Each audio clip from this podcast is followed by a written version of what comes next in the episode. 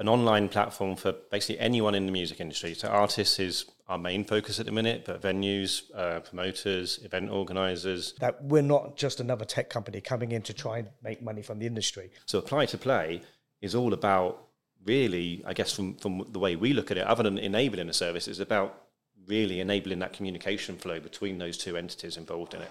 I think uh, so. We also have a way of collecting a whole bunch of user behavior data. So we can see that as a fan of music, they go to see this type of music. I think we see it differently in, in the way that it's not about us. It's about the artist. It's about the, it's about the venue. It's about whoever's using our. It was a tiny little band from Scotland, top right at the very very the top of Scotland that, that won that opportunity, and they basically got flown across there by helicopter and stuff like that. So they just got this whole experience that came from winning that opportunity.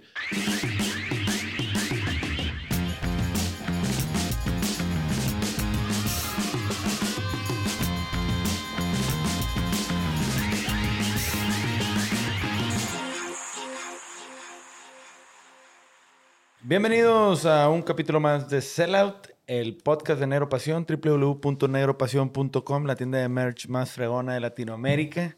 Para los que no nos han visitado, no se lo pueden perder.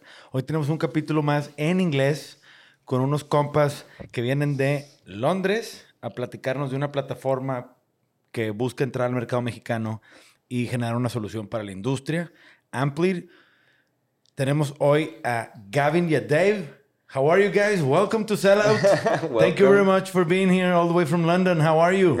Uh, good, thank you for having us. Hola, very good. yes. Hola, hola. So I see that Gavin, you're the chief relations officer. Yes. Okay. What about you, Dave? What's your title? Uh, Chief Executive Officer. Oh, so Dave is, is the big he, boss here. He executes. Executes. Okay. The big kahuna. Okay. So what what's up with Amplead? I'm, I'm I'm very curious because I saw your website and your social media and you mentioned the word toolbox. And I want to understand a little bit about what is a toolbox for the industry? What can you guys because for my understanding it's some kind of platform for venues and artists, right? Something like that. Yeah, it's it's pretty much a, a an online platform for basically anyone in the music industry. So artists is our main focus at the minute, but venues, uh, promoters, event organisers, even labels, publishers, whoever you are in the industry, whatever your job is, we will have tools and services that are useful for to run to help you to run that part of the, the music business. So run me a little bit. I'm an artist. I'm independent. I'm trying to make it in this world. This stuff. I'm doing my songs. How do how does Amplead comes in? I need to be a certain size of an artist, or it's a one size fits all, or how does it work? You can be an any size artist. It, it, it, it doesn't really matter. We, we concentrate mostly on grassroots, so at the lower level, just to help them with their career. I think for us, it's about supporting artists, getting them on the kind of stepping stones. As their career grows, they start using more features and more things that we provide. So for us, it's more exciting working with smaller artists because they're, they're the ones who really need the help. So, So yeah. an artist needs to pay a monthly fee for the platform. How does it work? It's a subscription based. So we work with a freemium model. so Okay, there's, there's, freemium, there's okay. free, free services to start with, um, but it is then very much about we want our services to be something that works for the artist. We're we're not saying here's a bronze, silver, gold package and pay us all this money for a bunch of features you're not going to use. If all you want is one feature, you take that one feature and you pay for that one feature. So we let the subscription or the typical subscription pricing kick in automatically. So once you reach a certain threshold, you don't pay for anything else at that level. So It's like a Lego. You can put the pieces you want together and only pay for what you use. Yeah. So uh, We've never had that kind of phrase. Lego. Yeah. I like, Like that. a Lego. Yeah. Can, can we use that? Of course. yes, I'm a marketing guy. I will help you guys any way I can. uh, so, if I'm an artist, I go in, there's a freemium. What type of tools do you guys recommend or, or, or incentivize artists that you like working with to start using? Like, what is the why behind, like, the reasons to believe behind the platform?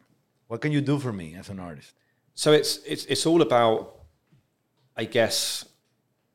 That's a tricky one to answer, really, isn't it? it, it it's kind of go on. This is Shark Tank. Yeah, Yeah, I, yeah. I was going to say. So, I, I think you know, I, I used to be an artist manager for. Yeah, so I, I've been in the industry for about thirty-five years, Wow. and for me, the biggest problem when you're working with artists, well, working with, within the industry, is that it's very disconnected. And to do anything, you have to do it by yourselves. You have to try, or you've got a third party doing it, and you haven't got any control. Yeah. So, so I think for us, the whole point of it is looking at okay, as a as a small independent artist, what's the most important thing you need at that right time, Okay. and making it simple for them to use and to actually get what they want from it. So, for instance, if they want to do their kind of social media through it, they can, and they can schedule it, and they can plan, and they can be a bit more organized and structured. So, when I used to manage bands, it was it was just very ad hoc, and mm-hmm. you'd suddenly just have to post something, and, and you're trying to rush around. What we're going to post now? There wasn't there wasn't so much of a strategy because it was very hard to keep a strategy at the early days of social media. Yeah. Oh yeah. So now people have got a lot smarter. I think now it's it's easier for independent artists to be an independent artist. It's the best time that I think it's ever been Yeah, for ever. for artists. But the hard part now is getting through all the noise and getting through all the marketing and trying to get yourself in a position where people get to know you. So things like that, those kind of tools where, which you can just go, okay, right, we can be a bit more smarter. We can actually strategize, strategize. Strategize. It's a new, a new word. We got it. We got We it. got it. I guess it kind of why use Amplead for a social media scheduler because there's others out there. So it's we're not necessarily trying to compete with those. It's all about trying to bring all of that place under one roof. Um, It's kind of a bundle. yeah. Um, one of the biggest criticisms I've heard over the last 10 or so years I've been doing sort of tech things in the music industry is that we have to log on to this system to do this, then this system to do that. And I keep having to duplicate all the effort over and over again. So actually, just taking that concept of social media scheduler, think about it from the concept of live music events. When I have an event, I need to announce it to the public. I need to announce it when tickets go on sale. I might need to announce who the sp- support acts are, and there might be two or three posts about that. So that event data already exists because I'm using other tools and pushing the event information out there. So if I can now just create templates around each of those different triggers, well, suddenly I've got a social media scheduler that's on steroids because I don't have to think at each of those points for my event. I just literally set up a template and off it does it automatically. And the platform helps you create a template. Yes. Okay, so you have this this tool to create enough templates for all your tou- different touch points do you have in social media as an artist, and you can schedule them and manage them in a very easy way. yeah Okay, so that's one thing. One of the very small. what, what, I, what I could understand about you guys online was that um, you try and help um, promoters as well as you know managers and venues as well. So you're you're you're kind of trying to get people together, no, trying to connect because, uh, like, one of those I thought recently as a metaphor, you know, an artist is kind of like a politician, and he has to have like this whole crew behind him to launch his you know his career. And everything is about strategy and he, how he put it out. But but as you know like as a politician people don't know what you know what venues charge or what you know promoters charge or how they even charge Best practices. those yeah like like like how those practices work. And and that's kind of weird because it's kind of like an obscure industry. And even as an artist like i i used to play i played for like 12 to 15 years in, in a band and i never knew how anything worked because you're kind of like this treasured um, um how, how how do you get it? Like like you're this little workhorse for someone else and which is fine you know artists are you know, we're, we're insecure. We just want to get paid and get it over with you know whatever. But there's always you know someone that kind of you know you're, you're this uh, winning horse for him and and he's gonna try and protect you know that that business. So that that kind of obscures some sometimes you know some some parts of the industry. How is it how is it that everything now is so transparent you know like But that's great. I mean, I'm- for I think it's great. I, I think you know this is what the industry really needs. Mm-hmm. Of as course. You, as you say, as you say, as an artist, you know, if you're getting royalty checks for the post, I can guarantee you, you're not going to know where that real where that money's really come from mm-hmm. because there's no real true track of everything you're getting, and there's lots, especially on the grassroots, the lower level, they're not getting the money they actually are owed. and it's full of brokers Yeah, absolutely. Third party motherfuckers. All, Yeah. It's all third party people. Absolutely, Yeah. absolutely. And this is again, this is another ethos of ours: is that we're not just another tech company coming in to try and make money from the industry. Mm-hmm. It's actually it's a bit of a reversal thing for us. Well, it's- that's why you call it a toolbox. Yeah. Yeah, Okay, now I get it. Okay, but Arthur says, well, here in Mexico, we're a developing country. The industry is developing really at a slower pace than other countries. Other countries, technology-wise, are way more advanced. And I think something like Amplead comes in a really good timing where people are discovering that is the best time to be independent.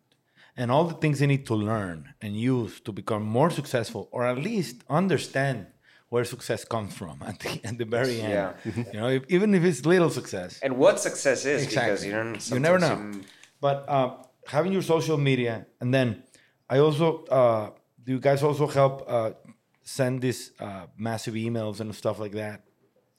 Yep. So another tool in the list. So we, we have about 120 odd tools, and we come up with new ones weekly almost. So and how do you help people learn to use the platform? You have a webinar kind of stuff like any other platform, FAQs or it's it's it's a growing platform at the moment on, on that front. It's to an extent learning for us on, on some of that. It's we are very much about the service we provide really must be simple and easy to use. If if we haven't got it like that, and if, if people are struggling, we want to know about it so we can tweak it and change it and make it be be really right. But hopefully, each service they come into, we take the user on a journey through it that explains it to them bit by bit as they as they use it. so there's someone right by besides you helping you and training you, or you have to hire that person from you, or like So the, the, the, the whole point of it is it's got to be self self. Yeah, I mean it's it's very simple. do to- it yourself kind of thing. Yeah, Yes, it- it's, it- it's easy to use. That's the whole point of it. It's So- really complicated. So if I if I had a band here and I, and I said like um or let's say I was a promoter and I have like five bands that I want to take over to play to the UK, um I would I would log into my you know Amplead account and I would find all this information there. Like how would you guys help me? Venues, So- promoters, You have all bookers. So, those. so okay. we, we so we ha- we actually have one feature which is out now, which is being used by festivals, and it's called Apply to Play. So that that allows festivals and events to actually put out book. and yeah, basically give opportunities to um, artists. To I saw posts in your social media that applied for playing or something like that. You guys have some of that. I didn't understand. So Yeah. that's the new feature. So that's the new feature. That's out there Oh, now. okay. And so so now we're having lots of artists who are applying to play at uh, major festivals. Oh um, wow. And this is a great opportunity because they wouldn't have normally have had that because the agents would get involved. Yeah. And also, who knows how to get to the festival, guys? Absolutely. In another country, not even even in Mexico, man. Yeah, yeah. I don't even imagine going to the UK. How the hell do you know who to fucking approach and say, "Hey, hear my music, uh-huh. and maybe I could be a good person for your roster mm-hmm. in your next festival, or give me a chance. I'm a new guy." Yeah. Exactly. And most artists are just sending emails blindly to the support or info box of the festival to try and get that opportunity. Throwing a grenade, So- see if it sticks, right? Yeah. So the festivals are being bombarded with all these emails and EPKs of various different formats that even if they go through it, it's re- in, almost impossible to manage. But the artists are just chucking it out there and have no idea whether it's being looked at or not. So so apply to play is all about really, I guess from from the way we look at it, other than enabling a service, it's about really enabling that communication flow between those two entities involved. Wow. And also, I think you know when when you have an artist emailing a festival, I can guarantee you if it's just a blanket email. Oh, it will Yeah. suck. Then An artist writing an email No, usually no, no. sucks. Yeah, yeah, you, you- you know they're not going to see it. You know, So, it's a shot in the dark because you know. Yeah, and it's a big Probably show. it has a lot of spelling errors and all this. No, Hi, I mean, wanna play, get- bye. getting noticed is, is an art in of itself, you know. So uh, yeah, no, artists are like the worst for that. And also, so you guys have the venues, the promoters, the social media, and all communications tools for the artists. What is the like for you guys in your experience? What is like the the crown of the tools? Like the one you say, this is the most the thing I'm most proud of of the platform that makes you guys. This makes us stand out as a business. I mean, we've got some things that come in that we're going to be super proud of, Oh. but the things that are here at the minute, it probably is sort of apply to play. The Yeah. the feedback that comes back from artists going, that, "Wow, we've had this opportunity to do this. Our biggest thing we want are more It opportunities." yeah, it's. But even if it hasn't worked, even if they've not been accepted, Mm-hmm. the fact that they got an email come back to them and say, "Sorry, not this time," is is Massive. Having a no is the Yeah. best thing ever. Well- having nothing sucks. Yeah. Because you never know what happened. How can you uh-huh. improve? What did they say? You know? Absolutely, absolutely, and, and you know, and just having that opportunity, you know, the, again, it's that kind of oh, there, there is an opportunity to play the Isle of Wight festival. There's a slot. I, they wouldn't have had that opportunity before.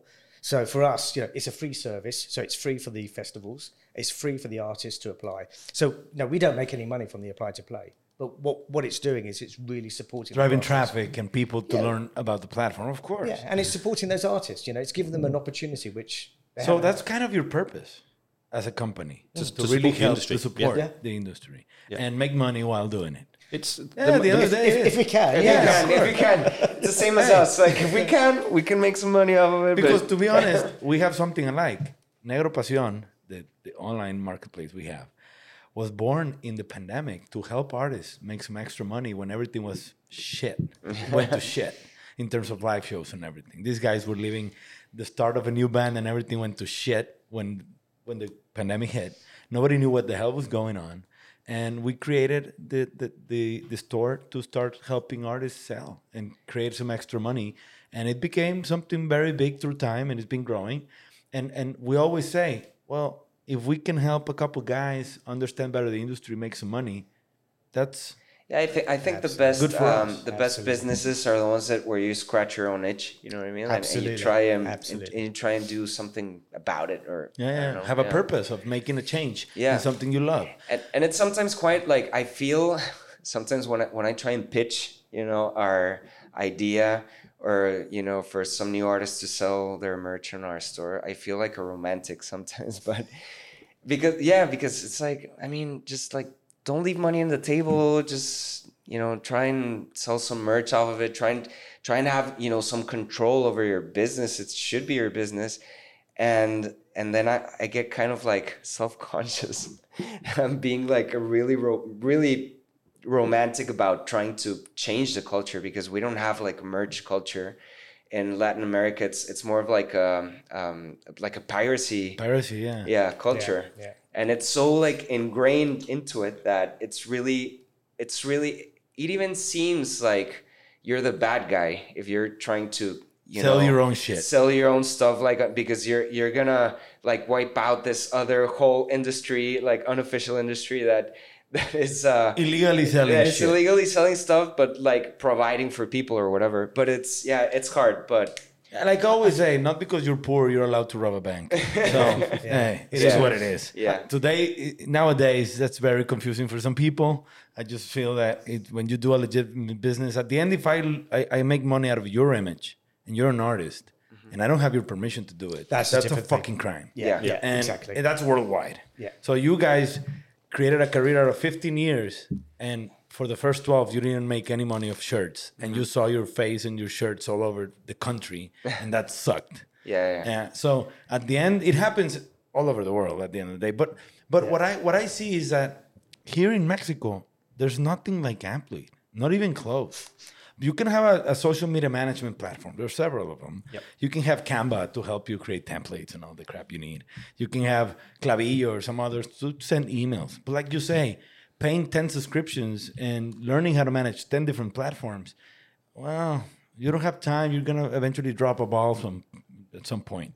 But having your social media, your communication, and also a way to apply for festivals in different countries, and also uh, getting to know promoters and bookers and, and, and connecting in a community, that can help a lot. So if I want to buy tomorrow, Arthur and I have a project together. We're making Arthur a, a solo artist, kind of in country music, and and if I wanted to buy Amplead tomorrow for for Arthur's social media and stuff like that, how much would it cost for me to get the biggest, most huge golden package? If I want to go all in, how much is a month? Um, UK pricing because Yeah, yeah. that's where we're officially Yeah, yeah. officially out now. Um, pounds crikey, gold oh, I package. pounds. So expensive. It's it's tricky. We haven't really decided what the high level ones are at the minute. So i want to be famous How much? Do you know what? It's so How much funny. famous in the UK at least. yeah in the UK. But how much would would oh, you're not in that stage We're not yet? there. We're not there yet. We're not there Okay, yet. so you're like pre-revenue stage Yep. Yes. as Amplead. So uh, you probably are raising money through different rounds at the moment, But or sort of at the end of that part of it now, we're we're Okay, almost at the revenue stage of things. awesome. Yeah. so um, you're giving freemiums to people to try the platform at up to a certain point, or you're charging anybody right now. So I think I think the one bit we mostly know, and a little caveat because we haven't got quite this far, and things may change a little bit. But at the bronze sort of level, if someone was paying for bronze and getting all those features within there, and they had everything that was bronze, we'd probably be looking at about twenty pounds a month okay, total. that's very what they would reasonable. pay. Yeah, it's not bad. Um, but but then if someone just wanted just the social media scheduler, we're probably only looking at two. Yeah. So we're really talking about next to nothing in terms But of. But to be stuff. honest, if if if you like, for me, at least what I have been understanding is to really get value out of the platform, you need to try three, four things at the same time. Like only the se- social media scheduler will be like, well, you have you're pu- you're publishing stuff, you have your publications out or your social media channels with content, but that's only one part of an app. Like you won't see a difference. But, but for some artists, that might be all they feel they can afford. Okay. Yeah. If, Oh, they, if oh, okay. they're really that grassroots, or, or even if it's a really small venue, that, that so a lot of the small venues in the UK are struggling to stay afloat the whole time. So if they can just afford that little bit, and that takes a small piece of pain away, then it's it's helped. So you're planning your your launch stage is in, in the UK. So uh, you're expanding outside of the UK right now. Yes, so we're over here um, in Mexico looking for exactly that reason. Really, it's a sort of young fledgling market in in many yeah. ways. It doesn't have the structure and, and the sort of the um, institution that say the UK market has. I think it's a way you have bigger opportunities in a country like Mexico than in the UK. That it's so developed in a lot of ways. To be honest, because a platform like this can really help emerging artists to really put their stuff in orders. You know what we have a lot of here in, in you know Latin America in general is like lots of con artists, like lots of like fake promoters or whatever that criminals. No, I mean someone that yeah, criminals. I mean someone that kind of used to work in the industry, but you know they use that always as their like flagship or whatever. And you know, like there's like there's I don't know there's this like little uh, poor little rich kid that their parents want them want their kid to you know have a career and this you know promoter guy just cons Yeah. the We- whole family. We have, we have loads of those in the UK. Oh, well. okay, okay. It's a- it's a worldwide It's, a thing. global. It's a Yeah. global thing. It's a yeah. global thing, definitely. We call them criminals, but they're all over the world. and I think it's it's because of the same thing that it's not as transparent. You know what I mean? Like there's no, uh, uh, n- n- not many people talking about it or you know about what they do. That's I, why I think, I think very it's two hard. things. Sorry, I was going to say. Yeah. I think it's two things why that happens. I think one because it's a glamorous industry. People want to be involved Mm-hmm. in music because it's they, they have a passion and love it. And two, they think it's easy money. They think they can get a quick buck, and they think, oh, here's an opportunity where I can make a bit of money quickly. Mm-hmm. Because they, they look at artists, they think they're not experienced in business. So because they're not experienced, they're not savvy enough. Exactly. So we can take advantage. Sounds familiar? yeah, kind of kind of familiar. Too real, too real, too soon, too soon. I always have this saying that you're not in the industry until you've been burnt. So, Yeah, yeah, you know, yeah, of course. You need to be like in every business. When I started my marketing agency, I got burned so many times, man. You learn from it. You learn from it. learn- like, doing a platform like this, you learn, you fall, you go back up, you try new things, you you change going in the way. You like you say, there's a lot of of, of modules or different functions you can use, but you're gonna keep adding things. This is a Christmas tree. You're gonna put ornaments all over the place, and sometimes some, one is gonna fall. You're gonna just sweep it out and put a new one. And and part of the platform, like the software as a service uh, industry, that this is one uh, software as a service, you need to keep reinventing and and putting new things and adding adding value all the time. Because if you become static, you can really just become obsolete real quick. I don't think it's going to be possible for us to become static. Yeah. It's, there's so much to do in the music industry. There's so many areas that need to be addressed. It's Yeah, because if you become static, you die as a company. yeah. I mean, if you think about what we just talked about earlier on, and you're talking about all these other features and all these other services people are buying and using, not one of those you mentioned earlier on was actually made specifically for the music industry. They're all generic. They're generic products which you're buying off the shelf. So, again, Yeah, one size fits all yeah, kind of yeah, thing. but it doesn't though, and that's the No. annoying part of it. You know, you have someone who uses those, you think, "Oh, I wish it did that," because it's not really fitting Yeah. exactly how I want it. So one one thing we do uh, as a business, obviously we're building it for the industry, but actually it's the industry is building it, working with us to build it. So, we have a lot of artists. We have focus groups like uh, venues Of who course. are giving us input into right. This is what would help us. Oh, that's great. Getting the information from the stakeholders, Yeah, kind of. it's- thing. We, Absolutely. we sort of like to think of ourselves really as the development house for the industry. Maybe Okay. a bit, a bit Yeah. up ourselves, but Okay. Oh, that's a, that's that's a nice way to see it. So you're doing these focus groups to get the people you want to target to tell you what hurts, Yes. practically. Exactly. Okay, that's smart. Because at the end of the day, it's you're getting first-hand information. yeah. So, why did you decide to start this? Where is your background? Dave? Um, so tech really is my background and a love of music. so you're a um, frustrated musician. No, I, I, I played a few things when I was younger, but I'm awful, absolutely ah. awful. I never got to that place. I'm a frustrated musician. I have all these guitars I don't use, but I, I still love. am a frustrated musician. Um, but but some of it for me was I had friends who were in bands, and I'd see. So I, I used to live in a, a town called Bournemouth on the south coast of, of the UK. Um, Local band would would play in a sort of music venue there, 200 people. They'd have a really good night. People buying T-shirts and CDs and all that thing, all that kind of stuff off them. If they then went and played in the, the next town along, 30 miles away, they'd have 10 people come to see them, and that's That sucks. so hard to then how do you grow your you've spent all this time growing an audience here how do you then carry on to grow an audience here but then you start to look at well okay the the night they're playing in that other town is actually you start to see that the audience comes to the band they know and then they leave and then they come a new audience for the next band who then leaves. So it's they're not the promoters in some ways that were putting some of those nights on. Caveat not all promoters are like this but but some of them are just going who's going to bring an audience? and not necessarily thinking about how it all connects together. So that because the audience keeps leaving each time isn't helping the artist get a new fan base. Um, It's kind of like feeding the uh, algorithm right? Yeah On the social yeah. media. And then for me, I, as a fan of music, I did a contract for a year for another startup in Brighton, another town on the south coast. But that's a massive music part of the UK. Um, and for my year there, I went to one gig. And that's basically because I had no idea what was going on, where any of the venues were, or anything at all. It, I'd walk past the local, just be properly English here, sort of fish and chip shop window, and there'd be lots of posters all over it. Some of them were out of date, some of them were upcoming. and It was just so much noise, So you couldn't take it all in. So that's kind of the things that really started pointing me towards this and going, there must be stuff that can be fixed, and technology can actually answer all of those questions, and the problems. So what I'm understanding is if I'm I'm a band and I'm gonna play, like you say, you have a 200 people venue. So how can if I want to have a tour in four or five different cities, I have the tools to really promote in the same way, or find the right promoters on the cities I'm gonna visit and make so I can have 200 people in every venue, or not. Like, is that I, I'm just throwing some questions out there. So, Do you want to answer that one? Uh, Joy, you can if you want. I don't mind.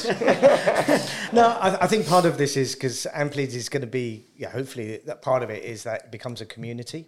So at that level, when you're looking at small venues at 200 cap, you're looking at the grassroots artists. So with those artists, you, you usually find that they'll have their local support of maybe 50 people. They, they can guarantee they can bring 50 people to their local gig. So hopefully we're building this community of artists within Amplead where they go, actually, why don't you, we love your music as another artist, come play at our venue. We can guarantee that we're going to have a room which is at least half full. Um, and then we do a gig at your place and you Yeah, so- interchange audience. interchange, absolutely. So, That, that's an awesome way to answer the question. So yes. we we have also- the community of band, Yeah. and you can trade and say, "I'm huge in this in Monterrey. You're big in Torreon, so I, I, I can have you as a guest Yes. and play together at my audience with 200 people, and you'll have me at your city for 200 people, and we can have some profit share in a certain way, some Yep. percentages, Yeah. and you bring something new to your show, a new band that can feed it from a new audience that gives them the opportunity to, to hear them out, and vice versa. Absolutely. I think artists have just got to.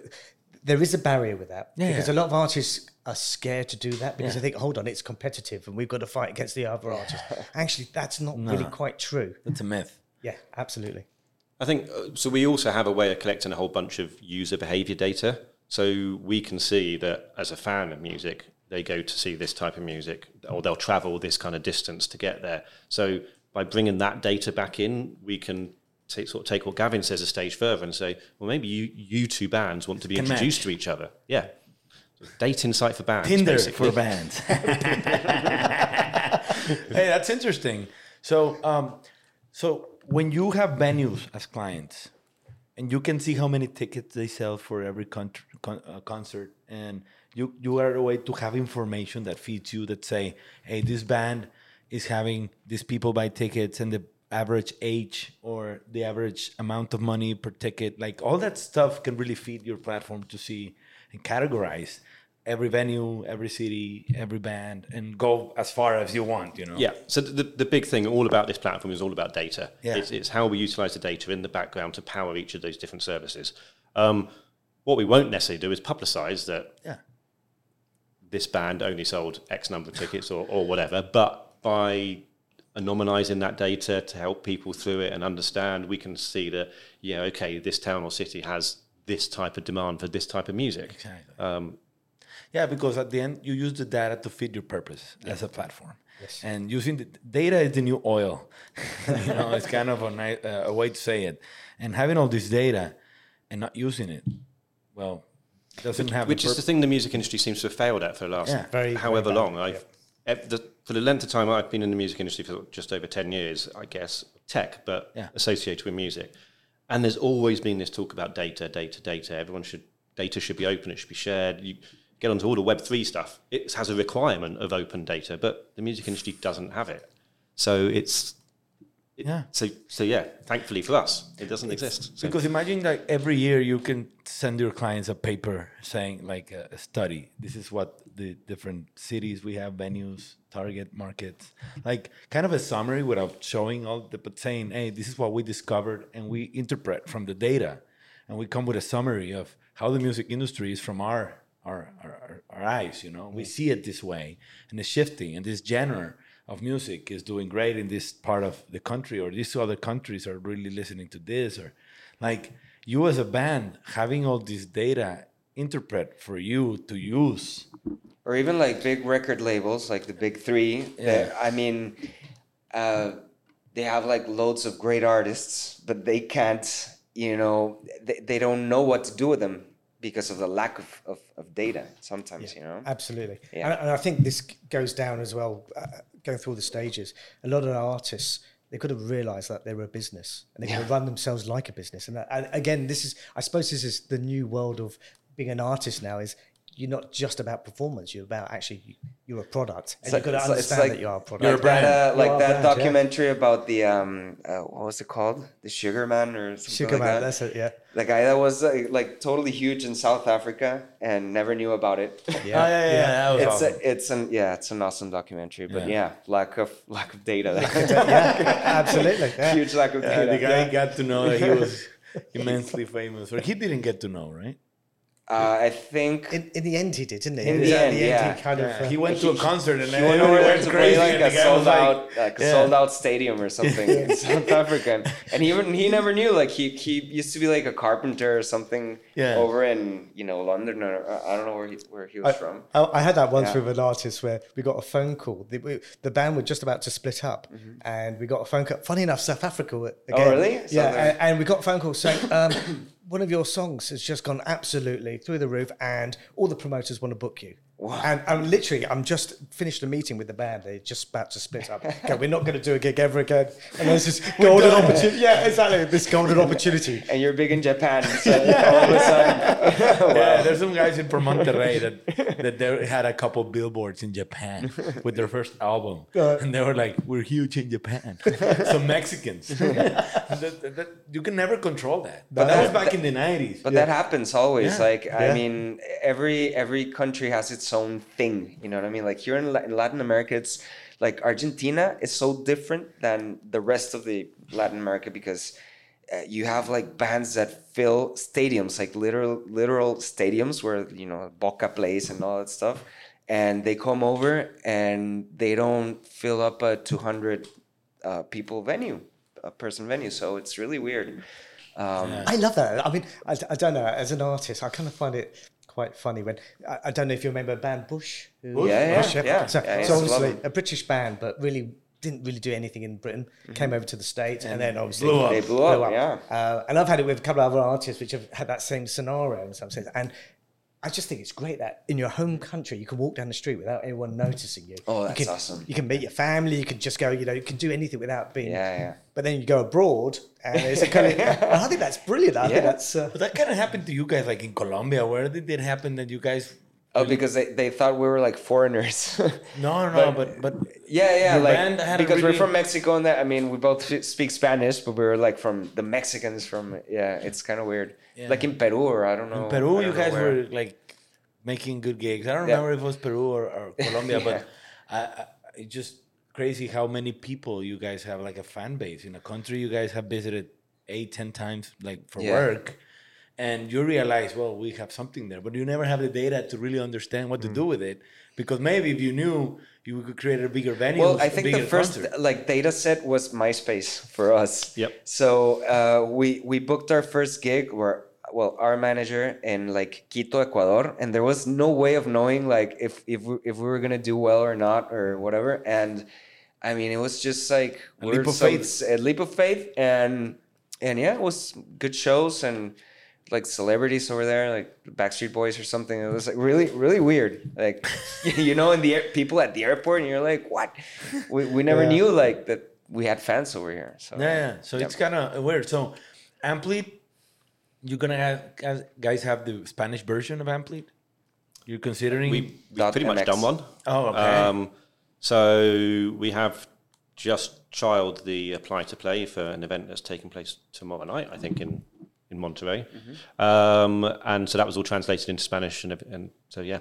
So so if I want to uh, sign up to Amplead, what are the steps? Run, by- run by, run it by me. Just how do I get to Amplead? Just go online. name sign an email. should, should, should, we, should we allow it? well, that's, that's a good question. Yeah. I, will- I will change my name. I promise. You're not gonna get him off your back. like too many questions, dude. and, and Gavin, what's your background in, in music? You said already that you, you used to be a manager. So management to management, production, um, stage management. So, Oh, wow. so right across the live side was, was my background. So I've been in the industry, say about 35 years, Wow. working across different genres, but mostly guitar-based bands. Guitar based bands. Yeah, mostly. Which is like 90% of UK. UK Well, yeah, based yeah. bands. Yeah, I mean, we, we do actually have quite a big R and B and this kind of um, urban. Oh, that's true. uh, urban I like sound. Craig David and Yeah, like all quite it's quite big as well. But but see, guitar bands always sit there somewhere. They, they come into fashion and they so the UK is very fashion led Oh, yeah. musically, but I think rock and guitar bands are always there in the background and they have their moment where they really come Yeah. to the forefront, but they always sit back. So yeah, yeah. Back to my question then. should we, should we get rid of somewhere else? I want to know because I want you to sign up, man. Yeah, we're gonna sign up to Amplead. So, so right at this second in time, we're not necessarily accepting sign-ups. We can people can go onto the website of amplead.com and they can register their interest, and we'll get in touch with them as soon as the sign-up process happens. However, if you come across us through, so for example, we're working with Sound City in Liverpool who are running an apply to play. Um, if there's an artist who's wanting to try and play, so they, uh, uh, if there's an artist who's wanting to try and play there, Sound City are promoting a link that basically that they click the application button and that asks them to create an account, username and password, and then straight in That's it. and done. It is that it is So that as simple as that. yeah. Okay. So, uh, and when can we expect the big launch of the platform? You have a timeline? Probably never. Okay. Um, I think we we've That's talked about answer. we, we've talked about this so many times, but we've got so many features that we're creating. If we try and launch the whole platform of all those features, everyone's just going to be done. confused, and yeah. we'll we'll never be there. So actually, we're just going on a permanent soft launch for the next few years, almost. A few years is that all? yeah. yeah. I say that with a little bit of pain. Yeah. but there's a, there's a saying I, I, I got a teacher told me in my master's that said never be ready to be ready. Like never want to be ready to be ready. No, but I think that's a good strategy. Like just it's weaving never weaving the right yourself through the the industry instead of like this big grand opening that maybe just crashes and burns. And and I, I'm not saying that it will crash and burn. I'm saying like in in expectation wise or whatever. You know that people And will think it's not something that. And I think it's the right, it is the right way to do it because exactly that kind of reason. So many tech startups, whatever, come into the music industry and do these massive launches, but they haven't really understood the industry.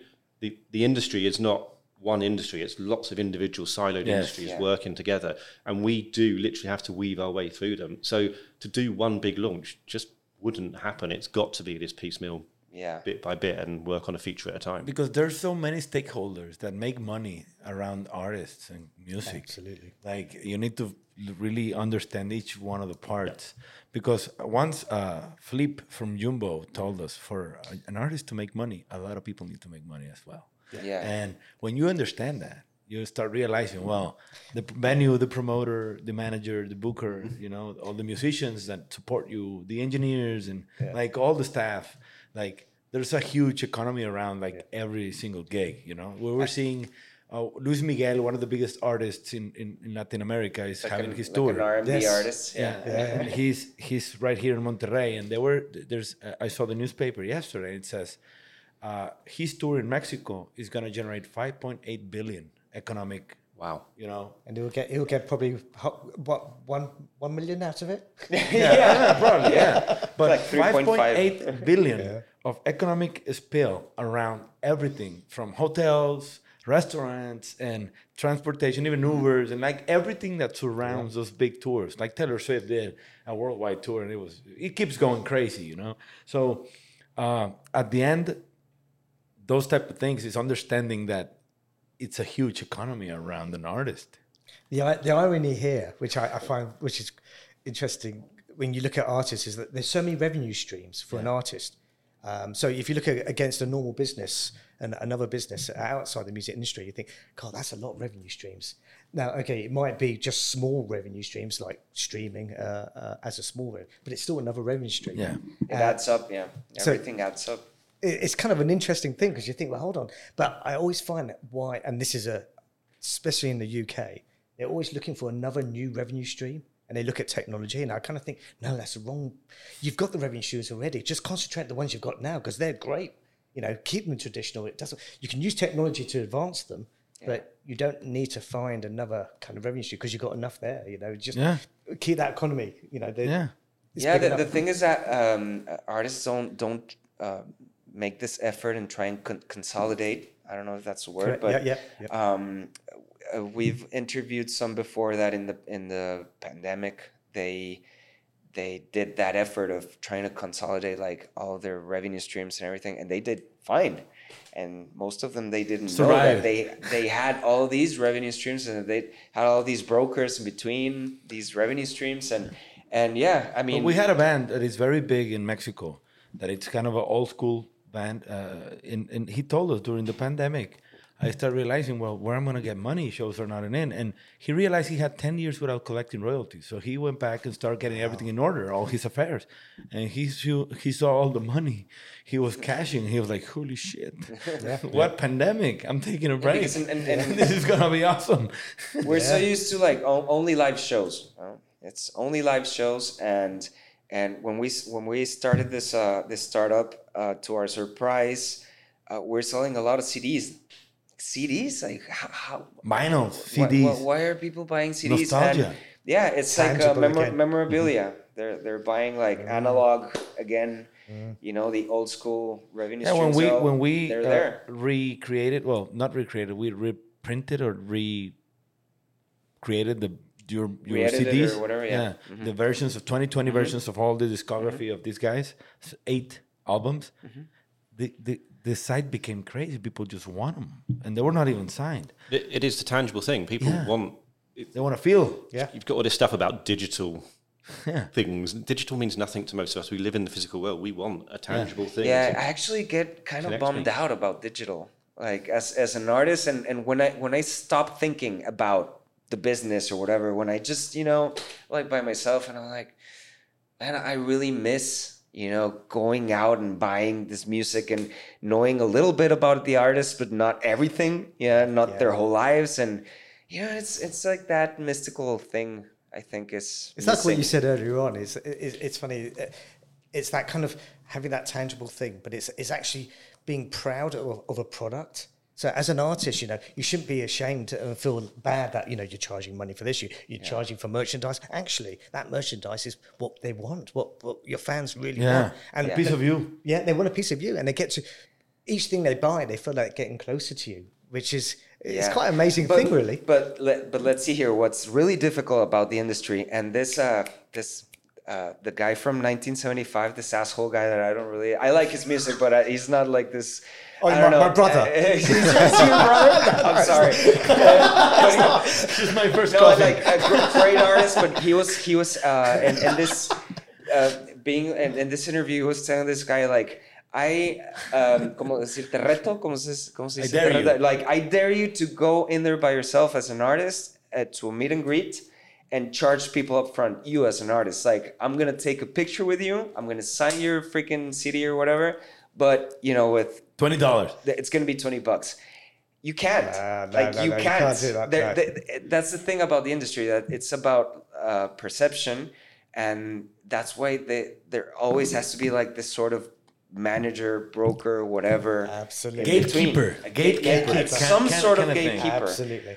that's that's Yeah. like the, the, the, the paradox of the of the thing because for in one side you need artists that have skin in the game you know what i Mm-hmm. mean like all this transparency is awesome because of that because you get to know which which of the artists are willing to take a risk and you know are being serious and but in in the other you know The other side of the tortilla. yeah, because uh, tortillas, it's kind of it's kind of difficult because of that because you need that you know that filter in between that can get you know the twenty bucks from your Yeah, for the meet and greet. Yeah, you know, meet Yeah. and greets and, and Yeah. merch. But I remember when we were in the pandemic that the, these artists, friends of ours and, and bands, that were crying like, "Man, I need money. Hey, you have a ton of merch. Let's sell it.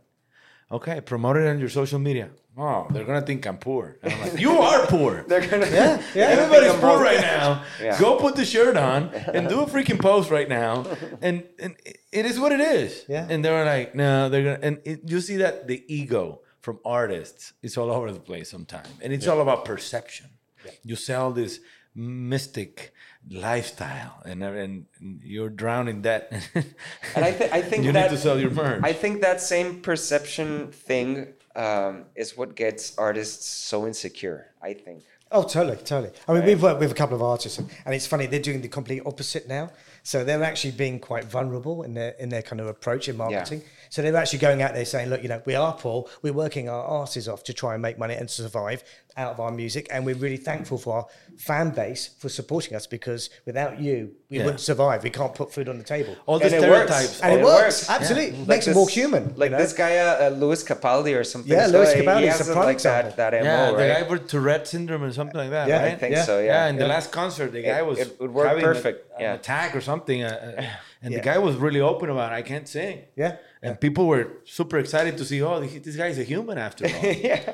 and Yeah. it's human to human connections at the end of the Absolutely. day, and people forget about that. But there's all these stereotypes around artists, like you need to be a mystic. You don't have, you don't look people in the eyes, and all this shit that you're like, oh my god. That's, that's an old attitude. Yeah. Re- Very old atti- school, right? Yeah, really old school, and it's it, it, doesn't relate to to the modern world. So Yeah. right now uh, that you're in this trial period, you're gonna need a lot of ambassadors, people that start using and spreading the word like word of mouth. Uh, this all this document all these success cases of, of like the venue you were saying that, that I applied to play and all this stuff. Um, marketing purposes for you guys is going to be a we need this to uh, an artist to have the opportunity and succeed go play and then say well the journey of this artist to get to this was Amplead you know was the bridge to connect this festival and this artist or this artist is using has great content and everything is super scheduled and everything is great like how to document that to really make it a success so people can believe because at the end of the day a lot of platforms like in my experience You need evidence. evidence Yeah. yes Yeah, I we, see- we, I- we I- actually I have one of those already, don't we? I think. Yeah, but I see it differently. I, I think we see it differently in, in the way that it's not about us. It's about the artists. It's about the, it's about the venue. It's about whoever's using our. We're It's just what we've platform. enabled. Yeah, it's just what we've. It's, it's about them making their, their whatever success is for them. It's we're just a vehicle, and we we prefer. So one of our off, our offerings are that you know people have three months free use of some of the features. So that you know you don't normally get that. You know if you if you if you're using a service, you might if you're lucky get a week Oh, uh, yeah. free. So Ten but- days or seven exactly. days. Yeah. But we purposely said three months because it gives that, that Enough person time. enough time to really use it and see if it's actually a benefit to them or not. So it, they're making their own journeys, and actually, we're just it's their hopefully their word of mouth. So you know, we look at it in a marketing term. If, if we if we had a marketing budget, oh god, imagine that. like every startup, you have this Christmas list for Santa. but but hopefully we we wouldn't ever need one because it's, it's it's about word of mouth and someone uses it. One artist uses it. This has been amazing for me. Hopefully, it just then goes through the industry. Well, you this is your marketing platform in Mexico now. You're uh, gonna be heard by fifty thousand people almost. So But some of the experiences certainly through the, some of the experiences certainly through the apply to play system for artists are quite phenomenal. So one of the opportunities that happened over the summer was for an artist to play at the Isle of Wight Festival in the UK, which is one of the, the main, Wow. major yeah. ones that takes place.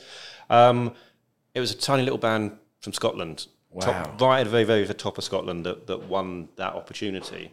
And they basically got flown across there by helicopter and stuff like that. So they just Wow. got this whole experience that came from winning that opportunity. And bit by bit, there'll be different things that come up.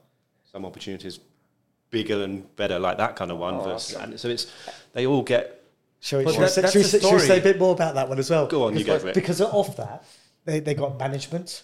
Yeah. yeah they, they've had Yeah, other yeah. They were opportunities. discovered. Yeah, yeah. So they, there was a lot more from them just applying to play at a festival. Yeah, all these benefits came across. Absolutely. So like- it's just you know it's a snowball effect. Yeah, it's a snowball effect. That's the magic about you know the industry that you know it, it doesn't work until it suddenly does. exactly. And yeah. exactly. but but for for like for me as as I see everything with marketing eyes, like what that ha- like that story should be part of your storytelling strategy because that would not never would happen without Amplead, never, not in a million years for those guys. Correct. It will be very hard for them to have that exact same experience without the platform.